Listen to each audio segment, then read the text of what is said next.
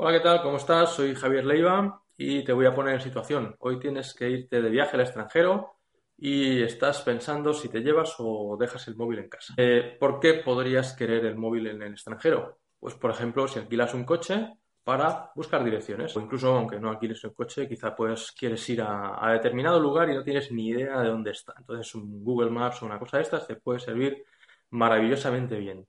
¿Para qué más podrías querer el móvil? Para buscar una farmacia, un restaurante, un hospital, una plaza de toros, un circo o un aeropuerto, lo que sea, o un hotel. ¿Para qué más? Para publicar fotos en Instagram, Facebook, Twitter y donde tú quieras, o vídeos en YouTube, incluso para enviar WhatsApp a tu familia o tus amigos, a, los que más quieres que te odien por, por estar en el extranjero mientras ellos tienen que estar ahí en su casa encerrados. ¿Qué más podrías querer hacer con el teléfono en el extranjero? Pues llamar. ¿Quién querría llamar con un móvil? El caso es que en el extranjero el móvil te puede ser más necesario que cerca de casa, porque estás más aislado, necesitas más información porque no sabes muchas veces lo que tienes alrededor ni, dónde está lo que estás buscando. Así que, bueno, puede ser una, una buena idea. Mola, pero el problema es que las compañías de teléfonos eh, cobran un riñón a los usuarios mm, ofreciéndoles un servicio llamado roaming eh, que consiste en que el móvil es capaz de conectarse a una red nueva cuando, está, cuando pierde la, la señal de la que tenía. Eh, lo cual, cuando cambias de, de, país, equivale a que cambias de compañía.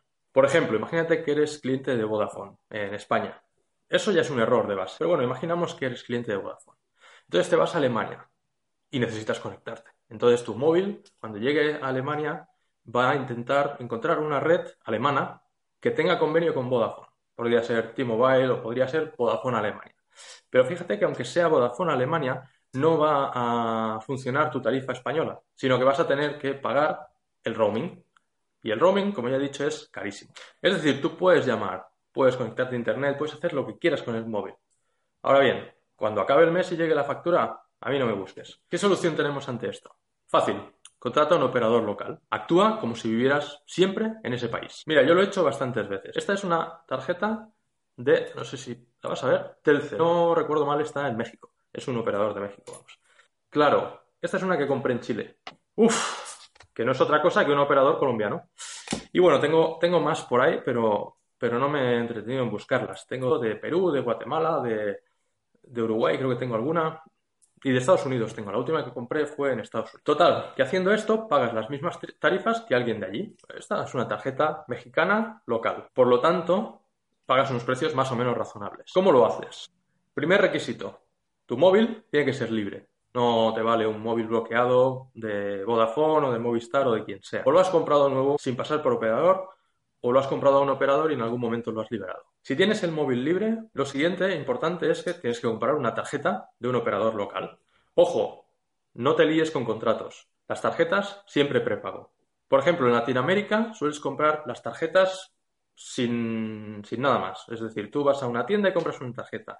Metes la tarjeta en el móvil y no puedes hacer nada con ella. Pues tienes que ir a otro lugar y tienes que comprar una recarga pagas X pesos o la moneda del país en cuestión y entonces tienes que fijarte en la tarifa de datos. Si es que lo que quieres son datos. Si quieres llamadas, en la tarifa de llamadas. Si quieres las dos cosas, en tarifas combinadas. Te fijas, miras cuál es la que te conviene más y asignas esa recarga a esa tarifa, de tal manera que puedes usar internet o lo que sea tranquilamente en el móvil porque estás usando la tarifa local. Cuando se te acabe el, el bono, pues compras otro. Y si ya te vas a tu casa, pues te olvidas. En Estados Unidos, por ejemplo, compré una desde mi casa. Me la mandaron por correo. De tal manera que cuando llegué a Estados Unidos, lo único que tenía que hacer era poner la tarjeta en el móvil y activarla. Y ya está. A partir de ese momento podía navegar, podía llamar, podía hacer lo que quisiera. Bueno, al final la cosa no fue tan fácil porque falló y tardé dos días en tener con él. Pero bueno, ahí ya unos gafas. Y ya está, fácil, fácil y mucho más barato que el roaming. Último consejo, antes de viajar, visita las webs de las operadoras del país al que vas a ir y entérate de las tarifas, porque a veces pueden ser un lío y no vayas a gastar el viaje intentando aclarar cuál es la que te conviene más. Nada más, gracias, hasta la próxima.